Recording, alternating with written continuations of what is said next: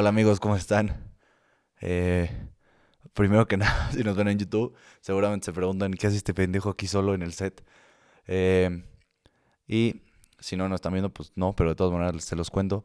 Tuvimos un problema con el archivo de audio del episodio de, que tenemos planeado para hoy, pero les grabamos uno que estaba pensado para el miércoles y para no dejarlo sin contenido ni que tengan eh, un episodio con mala calidad de audio y así, les vamos a dejar el, episodio del miércoles, que es una nueva sección que ya, que ya ahorita les explicamos.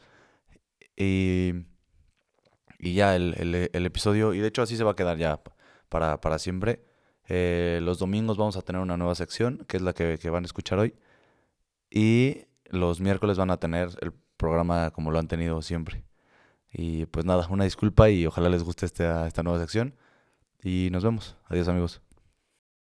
También los miércoles toca, aunque Güey, estoy bien emocionado ahora sí por este Este- episodio, güey. Y este formato y esto todo, güey. sí, nuevo proyectito del mismo, de lo mismo va de lo mismo, obviamente es un podcast, pero vamos Nuevo, nuevo formato. a nueva sección. nueva- nueva sección de los miércoles ahora. Yo también estoy emocionado, güey, a ver qué, Güey. a ver qué sale. Bueno, eh, anuncios parroquiales. Ok. Este, esta es la nueva sección, amigos. Bienvenidos.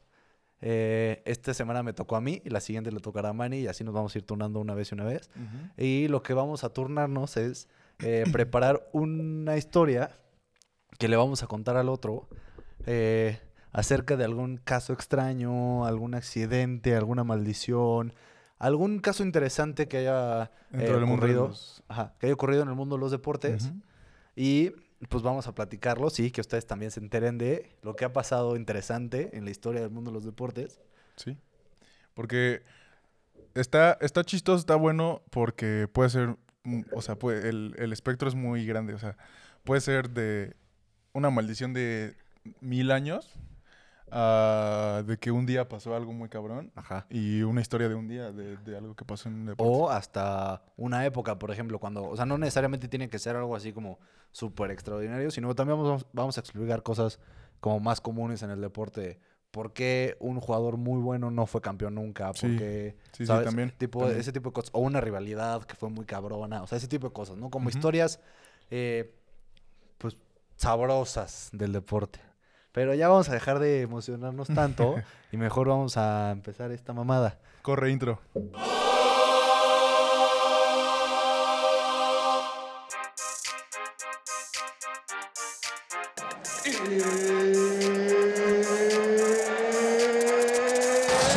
Seconds from game seven or from championship number six.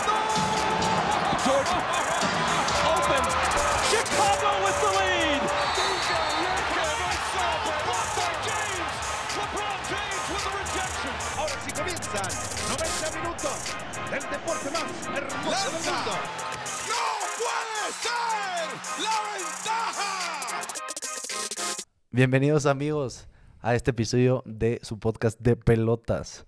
Y estamos aquí en un miércoles de historia, de anécdota, de... De, de chisme. De chisme histórico De de, de chisme los histórico. deportes. Esta vez toca. Yo lo preparé, lo preparó Emi, como quedó claro. Toca fútbol. Esta vez toca una historia de fútbol. Y no de cualquier... eh, Cosa. no de cualquier cosa, no de cualquier personaje. Hoy toca una historia que involucra a Messi, a Maradona, a... Uy, está sabroso, picosita, güey. Y a México, también involucra a México. Hijo de- Yo no, ya me quiero imaginar por qué, güey. Güey, pero bueno, vamos a empezar esto, ¿ok? Ok, ok. Hoy les contaré la razón por la que una de las potencias mundiales del fútbol tiene más de 30 años sin ganar una Copa del Mundo. Mames. Una maldición que ha sufrido algunos de los mejores jugadores en la historia de este deporte y con un, un origen característicamente muy cercano a nuestro país. Sí, hoy les hablaré de la promesa rota de Tilcara, o mejor conocida como la historia de la Argentina campeona del mundo en México 86. Güey, ¿ese es el intro? Ese es el intro, güey. ¿Cómo ves? Ya- Ese, es, ese es el tema, de eso vamos a hablar. Vamos a hablar del albiceleste. Del albiceleste del ya no han podido 86. tocar para los que nos están viendo en YouTube, aquí tenemos un prop de una Copa del Mundo. Para los que no, pues imagínense, es una Copa del Mundo. Imagínense que no la tocan los argentinos. Imagínense que no la tocan desde el 86. Órale, si ese es el intro, se viene sabroso este pedo, Bueno, ¿eh? Vamos, vamos, vamos. Ahí les va, ¿eh? Ahí les va la historia. En esta hora llamada maldición, que sigue vigente hasta hoy, hace dos años, curiosamente, en Rusia 2018, la selección argentina eh, cumplió 32 años sin ganar una Copa del Mundo. Oh, ya está adultita ya. Ya, güey. Ya vive solo, en Ya, su depa, ya en la tiene Condesa. Ya, ya como que el Cruz Azul también va para allá, ¿no? Sí, güey, pero bueno, tiene 32 años sin ganar una Copa del Mundo. Eh, pero esta historia comienza mucho antes que Rusia 2018. Para ser exacto, co- exactos, comienza el 2 de abril de 1982, 70 días antes de disputarse la Copa del Mundo en España.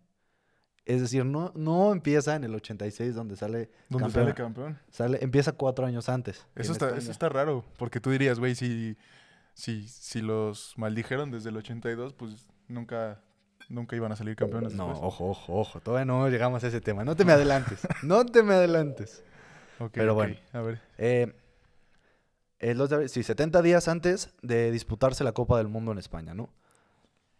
Eh, pero esta historia no solo comienza cuatro años antes de lo esperado, sino también com- comienza un poco lejano al fútbol y al mundo del deporte. Ok, ok. Lo que pasó el 2 de abril del 82 es que la dictadura argentina comenzó un intento armado por recuperar las Islas Malvinas, que en ese momento y hasta hoy pertenecen a la Gran Bretaña. Para detener esta invasión, el gobierno británico llevó a cabo la expedición militar más grande desde la Segunda Guerra Mundial. 74 días de guerra y alrededor de mil muertos después, el ejército argentina se- de Argentina se rindió ante la Gran Bretaña. Ok. Eh, el 14 de junio de 1982, solo un día después de que el albiceleste empezara su participación en la Copa del Mundo de España, Ok.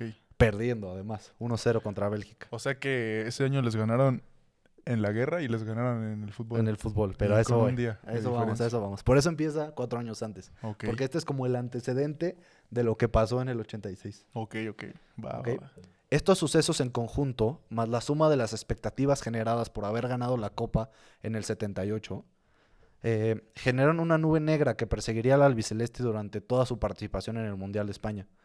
A pesar de librar la primera fase de grupos de la mano de Maradona, en la segunda fase de grupos, que a esto, eh, ojo, aquí eh, el formato de los mundiales en ese entonces era diferente, ¿no? Sí. Eh, existía primero una fase de grupos donde era parecida a la de ahorita, que era tu grupo de cuatro y jugabas contra todos y los mejores dos pasaban. Pero en lugar de pasar a 16 avos, pasabas a una segunda fase de grupos con grupos de tres y jugabas contra esos tres y los mejores dos pasaban. Ok, sí. Y de ahí ya se armaban los cuartos de final y ya semis y la final. Y entonces en la segunda fase de grupos, a Argentina le toca, le toca compartir grupo con Italia y Brasil. Y perdiendo ambos partidos, y entonces quedó eliminada. Pero uno de los partidos más eh, memorables o de las imágenes más memorables en la historia de las Copas del Mundo pasó en el segundo partido de, de esa fase de grupos de Argent- entre Argentina y Brasil. eh, que es cuando Diego, Diego se ve expulsado por tirarle una patada brutal a Batista, que pues es una de las imágenes más recordadas, ¿no? Y entonces ese fue, no solo ese año perdieron la guerra, se rindieron ante Gran Bretaña, sino también eh, quedaron eliminados ante el acérrimo rival Brasil y con su ídolo expulsado eh, por desesperación, literal. Estilo, estilo el Kun. Estilo el cuncito. Muy argentino el asunto, Muy pero bueno. argentino. Eh, es, es, ese, de ese contexto viene la Argentina de... Sí, sí, la patada Sí, estuvo brutal. está cabrona. A ver, te las vamos a poner aquí a los que nos ven en YouTube, se las vamos a dejar aquí. Sí, justo la busqué para, para ver para ver si es cierto lo que estaba contando Emi de que pinche patada. No, sé- no, sí. Criminal. Criminal, pero bueno. Eh, bueno, de ese contexto viene eh, la Argentina de que se prepara para, para el 86, ¿no? Y entonces, cuatro años después, aún perseguidos por la sombra no solo de la guerra, sino también de la eliminación ante el acérrimo rival Brasil, comienza la preparación de la selección argentina para el Mundial en México. De la mano de Carlos Vilardo, un nuevo director técnico que llegó a ocupar el puesto de Menotti. Sumado a todo lo anterior, este cambio no emocionaba, mu- emocionaba muy poco a la afición argentina. Menotti era un técnico que le gustaba atacar, hacer brillar a, Diego y a las estrellas como Valdano, como Pasarela. de la selección. O sea, era un espectáculo cada Sí, sí, sí, partido. sí. Y Bilardo era todo lo contrario. Una mentalidad mucho más de sacrificio, de anular al rival y de la mano de una formación que lo hizo famoso a la larga, que es el 3-5-2. Que para los que no saben mucho de fútbol, es una, es una formación que se utiliza muchísimo en el Catenaccio, en En Italia. Italia, sí. Tres centrales, Ajá. dos carrileros. Leros, tres y- medios de contención y dos, de- dos delanteros. Esto, puta, es... Inmamable, atasca el, el partido horrible. O sea, es literal ver, ver cómo ataca un equipo y esperar a las, a los a las contras del otro equipo. Literal. Es, es- sí, muy, muy italiano. Muy italiano, ¿no? Entonces, esta formación que era completamente opuesta a lo que venía jugando Menotti, a lo que era espectacular ver a Diego Armando eh, pues, rompiendo toda la clase, ¿no? Entonces, pasan de Menotti, de este director técnico espectacular, a Bilardo, sumado de cómo había terminado el Mundial pasado, sumado, o sea, O todo... sea, eran polos opuestos, Bilardo y Menotti. Sí, son archirrivales, literal. Y, y bueno, no solo eso, eh, que no era muy popular, obviamente, ¿no? El 3-5-2 Sí, sí, sí. en no lo, quería ver, no lo quería ver nadie. Pero además de eso, Maradona estaba en su segundo año jugando para el Napoli y quedó tercero en la Serie A. Y eso levantaba algunas... Si bien Diego era el, el- el jugador más respetado y el, o sea, el, jugador mejor, el mejor jugador del mundo en ese entonces, quedó tercero en la Serie A, no quedó campeón en Italia. Eh, eso levantaba algunas dudas, pero más acerca de su mentalidad que acerca de su capacidad futbolística, sí. como ha sido siempre con Diego, Sí, ¿no? sí, sí. Siempre. Le critican. No, y, est- y está bien fundamentado, ¿no? O sea, la verdad es que la mentalidad de Maradona no, no ayuda. O sea, sus capacidades futbolísticas, mis respetos. Sí, eso no se cuestiona. El ¿eh? Diego, fenómeno de los Todo es de la extra cancha. Pero todo lo extra cancha, muchas, muchas dudas, ¿no? Entonces lo que, lo que, lo que levantaba algunas dudas es cómo iba a venir Maradona de, después de no haber ganado, Sí, cómo sí, se iba a adaptar al, Agüitadón, ¿no? al nuevo sistema de Bilardo, que no lo iba a dejar brillar tanto, que iba a tener Ok, que sí. sacrificarse mucho. Como que tenía muchas dudas de cómo iba a empatar Maradona y Bilardo en esta selección, ¿no? Sí. Entonces, empezando con esos antecedentes, Bilardo, conocido ya por sus formas poco ortodoxas y su obsesión de controlar cada detalle, organizó un campamento de entrenamiento único, enfocado en preparar a los jugadores a las condiciones de altura de la Ciudad de México. Para lograr, es- para, para lograr eso, en enero, todo el conjunto albiceleste hizo un viaje hacia el norte de la Argentina, hacia una pequeña población de Tilcara, en la región de Jujuy. En ese entonces, Tilcara era apenas un pequeño pueblo que tenía alrededor de 7.000 habitantes solamente, y contaba con apenas un teléfono para todo el pueblo, y lo compartían todos. Sus edificios, entre comillas, más grandes, no pasaban de los tres pisos, y la, mayoría, y la mayoría de ellos servían como posadas para los turistas que iban de paso hacia la quebrada de Humahuaca, que es un valle lleno de montañas muy parecidas a la montaña de los siete colores en Perú. Ok, sí. Pero la característica que llevó a Bilardo a hacer la concentración en Tilcara eran sus 2.500 metros de altura, muy similares a los 2.250 de la Ciudad de México. Ok, entonces.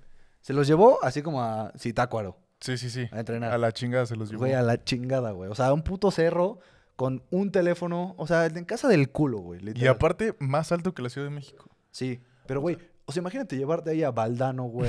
A a Maradona, Diego, güey. O sea, no mames, ¿cómo, metes a- ¿cómo le dices a Maradona? Mm, oh, Diego. Digo, eh, necesito que vayas. eh, Es un pueblo. O sea, es o un sea- rancho. o sea, sí tienen teléfono. Na- nada más uno. Para todos. Está cabrón. O sea, co- o sea que, que un nuevo técnico Sí, llegue y te diga, güey, te voy a llevar a entrenar a casa de la chingada donde no hay nadie. Y lo mismo que nosotros estamos diciendo ahorita, y como ya sabemos que el fútbol es una cosa seria, muy seria en Argentina, la decisión de Bilardo de llevar a la selección a un pueblo alejado de la civilización con apenas un llano para entrenar, no fue muy bien recibida por la prensa. En unos días Bilardo se convirtió en un enemigo de Estado en toda la Argentina. Sí, claro. A tal grado de que tuvo que cambiarle el apellido a su hija para que pudiera seguir yendo a la escuela. Güey, es como si llegara ahorita un entrenador Es muy a lo Osorio. al Osorio y que dijera, güey, voy a, a llevarlos a Ecatepec a jugar, güey. No mames, o sea, güey, todos vamos, güey, van a matarlos a todos. O sea, Literal. Pero bueno, y cito. Ajá. Me sentí muy badía de leyendas legendarias. Y cito, esta es una cita de Bilardo. Al principio de la prueba, ¿lo hago con acento argentino? a ver, a, a ver, a ver si no te humillas aquí. A ver si, si no la caga. No, lo voy a leer primero Normal. normal y luego hay más citas. Si me, si me animo en la siguiente cita, lo ok, leo ok, ya va. con Me, me- gusta, me gusta eso, me gusta. Al principio, esta es la cita, ¿no? Y cito. Al principio de la preparación yo era muy castigado. A mi hija le cambiamos el nombre. No le podían decir Bilardo. Fue mi señora con la directora y le pusimos otro apellido. Yo no podía ni salir a la calle, pero ni loco me iban a, me iban a hacer renunciar. Me tenían que haber sacado, me tenían que haber echado a patadas para sacarme de ahí. De la selección se refiere. Ok, ok. Eh, pero ese sentimiento de tanto odio y de tantas dudas y de tanto cuestionamiento no lo compartían para nada los habitantes de Tilcara, que estaban más que emocionados de recibir a su selección, una cosa que jamás se imaginaron que sucedería, güey. Y cito, ajá, para nosotros era increíble. En ese entonces no había ni televisión en Tilcara. Escuchábamos los partidos por la radio y le conocíamos las caras a los jugadores solo por las revistas. Y de repente estaban ahí jugando contra nosotros. Es algo que nunca olvidaré. El Diego. No, no, no. En palabras de David Gordillo, que era el capitán del Club Pueblo Nuevo. Ay, el equipo cabrón. contra el que se entrenó la selección casi un mes. no mames. Era el equipo local de Se de entrenó contra un equipo llanero. Se llama. Pueblo Nuevo el equipo, güey. Chinga tu no madre. mames, o sea, un equipo llanero a 2500 metros de altura en un pueblo sin teléfonos, sin nada, Güey. sin antros para mi Diego, sin No, nada, güey. Imagínate. No, pues con razón odiaban a Bilardo, güey. Güey, pero los de Tilcara estaban rayados, güey. Fue como, no mames, o sea, estos güeyes los oíamos en el radio y los Wow, veíamos en revistas wow, así cuando llegaba un turista del pueblo con una revista de las de Buenos Aires. Sí, güey, de que hasta le decían, ¿quién es este cabrón de la revista? Pues, güey, es... es Maradona. Es el Diego. wow, Güey, está muy cabrón, güey. este cabrón. Ajá. Eh, ya se imaginarán la euforia en Tilcara, ¿no? Todo el pueblo estaba desbocado en atender al combinado albiceleste y Bilardo promovió la interacción entre los jugadores y los habitantes del pueblo, compartiendo las tradiciones del norte de la Argentina, eh, que son muy representativas. Y, y cito, y como, casi en- y como casi cada pueblo de Argentina, comentó Gordillo, acá en Tilcara tenemos a nuestra Virgen de Copacabana, que le vamos a visitar cada Semana Santa en Punta Corral. Punta Corral es como se llamaba la parroquia, ¿no? Donde Sí, sí, estaba la. Virgen de- del pueblo, literal. Y comenta que esa devoción también la compartieron con los jugadores. Eh, a tal grado que algunos jugadores se plantearon ir a encomendar, encomendarse a la Virgen antes de, de la justa mundialista. Y aquí es donde la versión cambia dependiendo de qué fuente eh, leas, ¿no? Y utilices. Pero les voy a contar la más popular y la que más, eh, pues, queda. Como en la leyenda, como en la historia. Ahí por lo que vas diciendo eso de encomendarse a un santo o algo así, por ahí puede, Ya. ca- por, por ahí puede ca- caer una maldicioncilla Sí, o sí, algo sí, así. sí, sí. No sé, si, no sé si por ahí va. A eso vamos, a eso A vamos, ver. justamente. Bueno, eh, esta es la versión más conocida, ¿no? Sara Vera, una de las patronas del pueblo, fue una de las personas más involucradas en el recibimiento del equipo. No solo era la dueña de los terrenos donde estaba la cancha de fútbol del pueblo, que prestó obviamente para que entrenara la selección, sino que recibió a comer a los jugadores e integrantes del cuerpo técnico durante toda su estancia en Tilcara. Y es ella misma quien dice haber acompañado a Bilardo a pedirle a la Virgen que, les, que, le que los ayudara a ganar la Copa del Mundo. Y cita, y cito, yo mismo llevé a Bilardo a la parroquia, se hincó y le prometió a la Virgen que si ganaban el Mundial volverían de rodillas para agradecerle. Después de este suceso, el, el conjunto albiceleste siguió entrenando lo que restaban de las tres semanas eh, para, y para después volver a los entrenamientos regulares en Buenos Aires. ¿no? Entonces, eso fue lo que pasó en enero, ¿no? En Tilcara. Ok. Fueron a un pinche pueblo, todas las estrellas de Argentina, los reciben poca madre, en un pinche pueblo llanero, obviamente. Juegan contra el equipo local, se entrenan, conviven con ellos, se hacen coates, los llevan todavía a la parroquia y Bilardo les hace la promesa de, güey, si, si su virgen nos hace, nos ayuda a ganar el mundial, a pesar de todas las críticas, Ajá. a pesar de todo lo que venimos, de todo de donde venimos, a pesar, o sea, si nos ayuda a ganar el mundial, Regresamos. de rodillas a Tilcara. Agradecerle a su virgen por ayudarnos, porque aquí empezó todo. Ok, ok. Gente, las, prom- las promesas son algo... Duro, güey. Algo duro, güey. Algo no- duro. Por eso dicen que no prometas algo que no vas a cumplir, porque prometer algo ya es, es, es algo cabrón. Es algo Sí, que sí, sí. si lo prometes es porque lo tienes que hacer, güey. Sí, sí, sí. Y sobre todo en Argentina, uno, que toman el fútbol tan en serio y dos, que toman la religión tan en Sí, serio. sí, sí. Entonces esas dos cosas, Tanto que el Diego ya tiene su iglesia y todo. tanto que el Diego tiene su, el maradonismo. Bueno, bueno, entonces... Seguimos. ajá. Unos meses antes de la concentración en Tilcara, Argentina vivió una de las eliminatorias más difíciles y también por, lo, por esto mismo, Bilardo estaba tan criticado, por eso había tantas dudas, ¿no? Y por eso estaba tan asustado él, ¿no? O sea, porque si le costó tanto trabajo llegar al mundial, Sí, güey. O sea, estaba desesperado. Hay que güey. pedirle a la Virgen, güey, a lo que que sea. cualquier, cualquier cosa, güey, para salir campeón. Justo. Entonces, estaba, eh, había vivido, vivió Argentina una de las eliminatorias más difíciles, clasificándose al Mundial apenitas en el último partido de la fase de clasificación. Muy a lo México. Muy a lo... Bueno, a veces, porque el hexagonal lo tenemos dominado. A veces. A veces, no como Bueno, Pero esta, Costa Rica. este, este sufrimiento fue una cosa que no cambió durante los ami- amistosos que se jugaron después del, del entrenamiento en Tilcara. Ajá. Entonces, empezaban jugando muy mal, fueron a Tilcara y seguían jugando muy mal. Parecía que no había surtido efecto alguno la promesa ni la pedida ayuda a la Virgen. No. La Argentina de Bilardo jugaba mal y sufría para sacar victorias que deben haber sido de trámite. Y así, con esto, con este contexto, con todo el, el peso de la Argentina pasada, con muchísimas dudas, jugando mal, apenas calificados al Mundial, con, Con promesas, una promesa que... que quién sabe si cumplieron. Y a partir de la promesa no cambió nada, siguieron jugando mal, jugaron amistosos contra el, el Junior de, de Argentina, lo perdieron, no o sea, mames. jugando mal, todo Sí, mal. sí, sí. Eh, Así se vinieron para acá, justo. para el mundial. Y así partieron rumbo a México, con los ánimos cabizbajos, llenos de dudas y con apenas un par de aficionados despidiéndolos en el aeropuerto. Ok. Ya en la Ciudad de México, la selección argentina organizó todo para hacer su entrena- sus entrenamientos y su concentración mundialista en Coapa, en las instalaciones del América. Y sumando otro golpe a la de por sí ya baja autoestima del cuadro albiceleste, durante la semana previa al inicio de la Copa del Mundo, organizaron un partido contra las categorías inferiores del América. Ok. La selección argentina de Maradona, Valdano, Pasarela, Burruchaga y acompañantes perdía 3 a 0 al descanso contra las categorías inferiores del Club América. No mames, ¿perdieron el partido? Perdía 3 a 0. Perdía. Eh, en el medio perdía, tiempo. perdía. En el medio tiempo Perdía perdía 3 a 0. En el descanso, Bilardo decidió eh, entrar él de, de árbitro. Y entonces empezó a alargar el partido y alargar el partido. y, qué terminaron, mañoso, y güey. terminaron de jugar a las 8 de la noche cuando habían empezado a entrenar a las 4 de la tarde. O sea, el partido duró 4 horas y, el- y la Argentina empató 3-3. Güey, ¿por qué no se le dieron de pedo los del AME? Porque pues era Argentina. La y- Argentina es- estaba es- jugando contra el Diego. No, que estaban jugando contra los juveniles, güey. Ni siquiera contra el América. No mames. Contra las inferiores, güey. Contra la sub-20, la sub-18. Wow.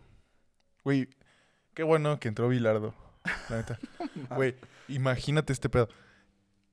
Imagínate que las inferiores del América le hubieran ganado al Diego No, y a la Argentina. Imagínate No, qué espérate. más de inmamables serían los pinches aficionados del América, güey. Le sacas cualquier pedo y esos güeyes, güey, y le ganamos al Diego, cabrón. Y con los chavos. es como si Edson Álvarez le hubiera ganado a- A al Messi, güey. Güey, imagínate. No mames. Pero bueno. Qué bueno que entró Bilardo, güey. El partido terminó 3-3, pero los ánimos dentro del vestuario argentino estaban muy lejos de ser alentadores.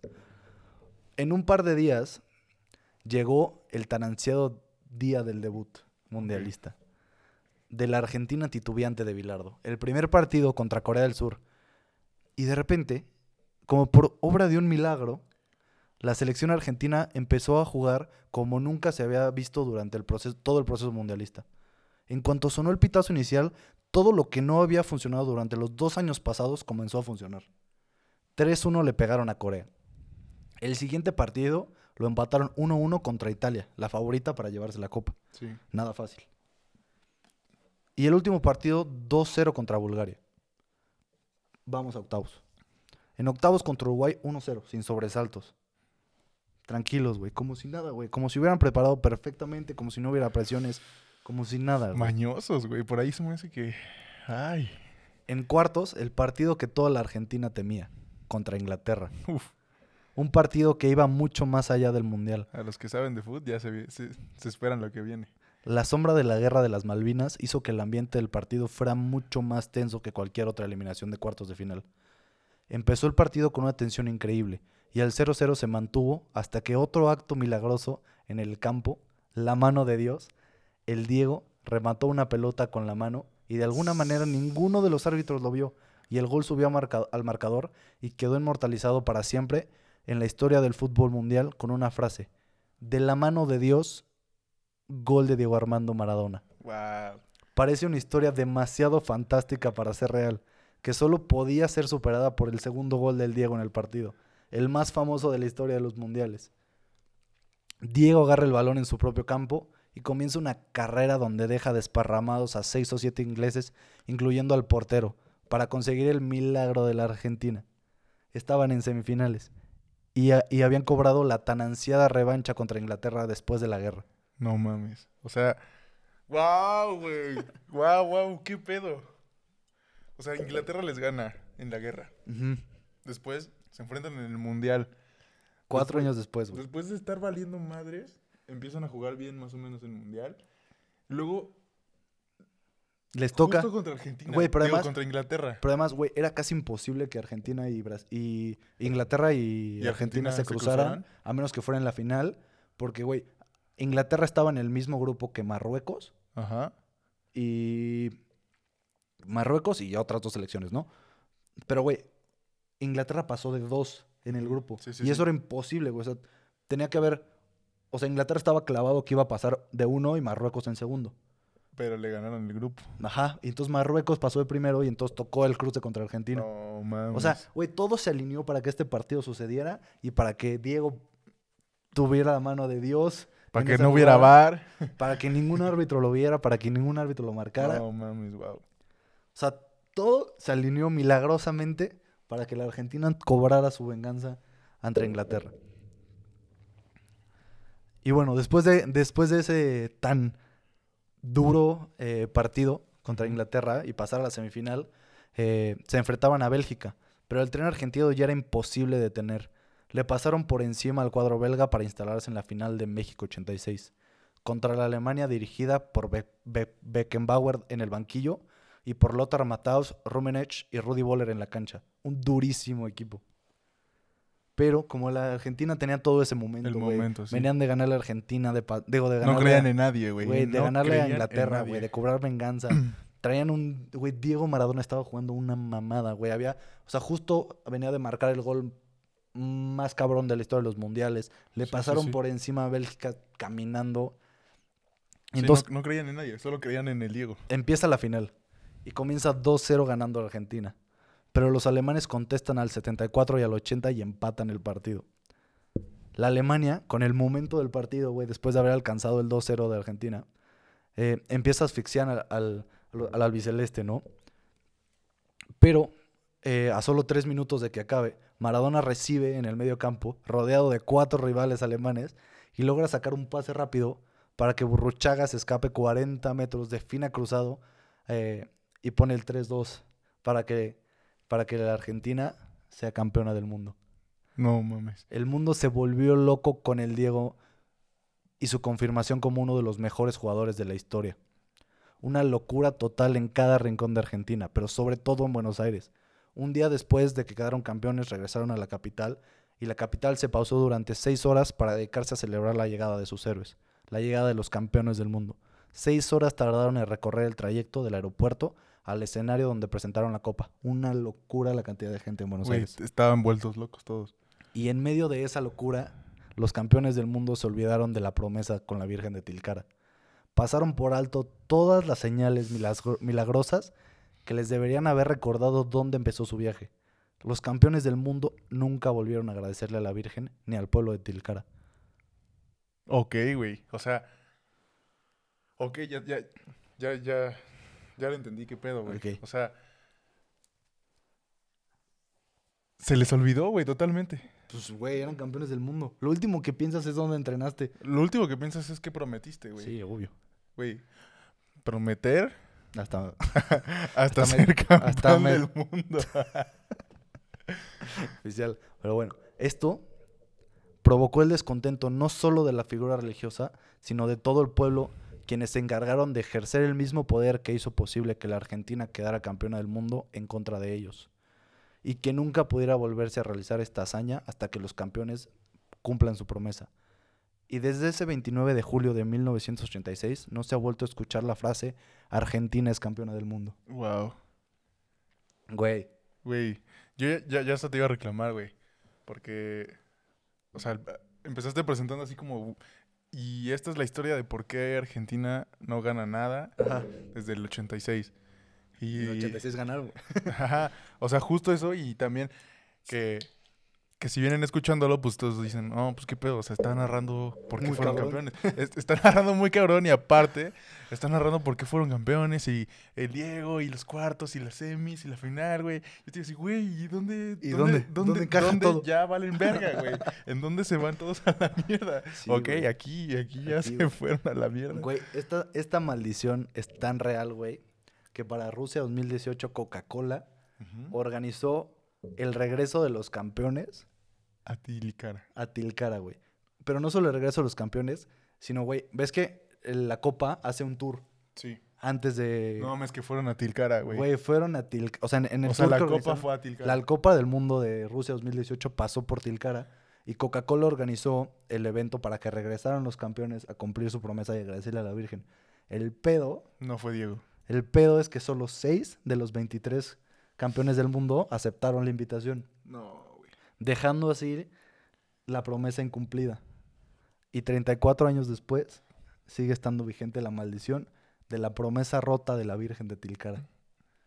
Güey, si es real ese pedo, imagínate, ya nunca van a ser campeones, güey. Pues ¿Cuándo no, se van a reunir todos? Para, güey, no sé ni siquiera si está en vivo. Sí, ¿no? Todos. Yo creo que sí. ¿Quién sabe si el técnico? Sí. No, Bilardo sí todavía sigue yo. Tiene como 82 años. Verga. No, pues está muy cabrón. O sea, si eso es, si eso es, es verdad. Ya se la Ya se la pelaron. pelaron. Argentina. Bienvenido al mundo de México. ya nunca vamos a ca- Bueno, nosotros nunca vamos a ser. No sé, güey. No le hemos prometido sé. nada a nadie. Igual y si le prometemos ¿Cómo? a la Virgen de Guadalupe. Pega. Pega. No volvemos a ser campeones nunca. Pero, con una vez me conformo, güey. Chingue su madre, güey. Pero, güey, ¿cómo ves, güey? Prometamos cosas chingonas mejor. en lugar de imaginemos, prometamos, güey. Pero, ¿cómo ves, güey? La Yo digo maldición. que, güey, está, está muy buena la historia. O sea, la neta, yo sabía que Argentina no era campeona del mundo desde México 86. Ujú, Sabía que no han ganado nada, que no- la, la selección mayor no ha sido campeona de nada. Pero no sabía por qué, güey. Sí, güey. O sea, yo creo que está muy, o sea, sí está como para creerse. O sea, sí, sí, sí te la crees, sí te la compras. Güey, se alineó todo, güey. O sea, estaban jugando una basura, güey. Neta, ves los pinches amistosos, güey. Les metían tres, güey. Güey, la juvenil del AME les ganó, güey. Les ganó tres. Y tuvo que poner su técnico de árbitro, güey, para que empataran y jugaron cuatro horas de partido porque no empataban, güey. No, no, no, güey. No, sí estaba, estaba todo mal con esa selección. Güey, y de, de repente así empieza el mundial y jugando cabrón, güey, de tres goles por partido, empatan contra la que pensaban que iba a ser la campeona del mundo, güey. Luego se da todo, güey, para, jugar que- contra Inglaterra. para jugar contra Inglaterra y en el partido Y contra la Inglaterra, mano, güey. No, la mano de Dios, güey. Eso sí es un... Eso, la mano de Dios, yo creo que ahí es donde se confirma todo. ¿Cómo, o sea, cómo metes un gol con la mano en un mundial, güey?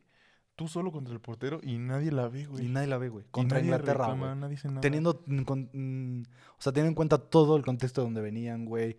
O sea, está y muy que cabrón. le llamen güey. la mano de Dios después, está muy cabrón, güey. Está muy cabrón, güey. Entonces, por eso, por eso, igual y, y podemos relajarnos un poquito con Messi, ¿no? Porque igual y tanto, tanto su culpa no es, güey. Sí, no, güey. No, está cabrón. O sea, la maldición De la promesa que- rota. parece que es real.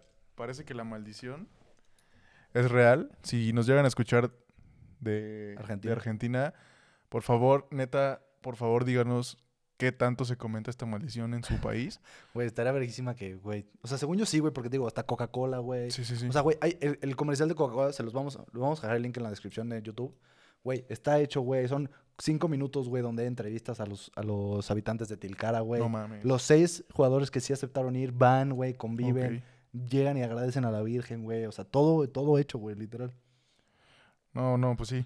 Estaría muy cabrón que nos dijeran, no, pues la neta sí, en- en- o sea, en Argentina sí se vive Sí esto se cree, güey. sí creemos en la maldición de Tilcara. Pues, güey, qué gran historia trajiste. Güey, La pues, neta, no me lo esperaba tan cabrona. está buena, ¿no? Está muy buena, muy, muy, muy buena. Pues, güey, ojalá les haya gustado, amigos. Este fue el primer caso que les trajimos en nuestros episodios de los miércoles.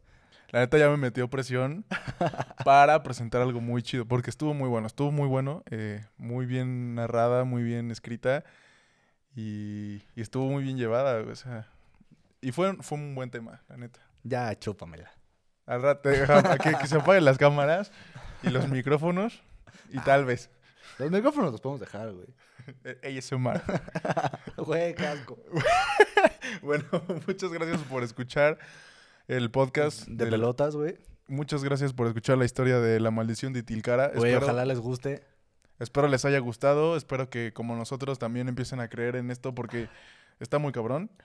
Eh, y pues eso fue todo. Muchas fue gracias. todo. Muchísimas gracias por escucharnos, amigos. Y nos vemos el domingo. Adiós. Bye.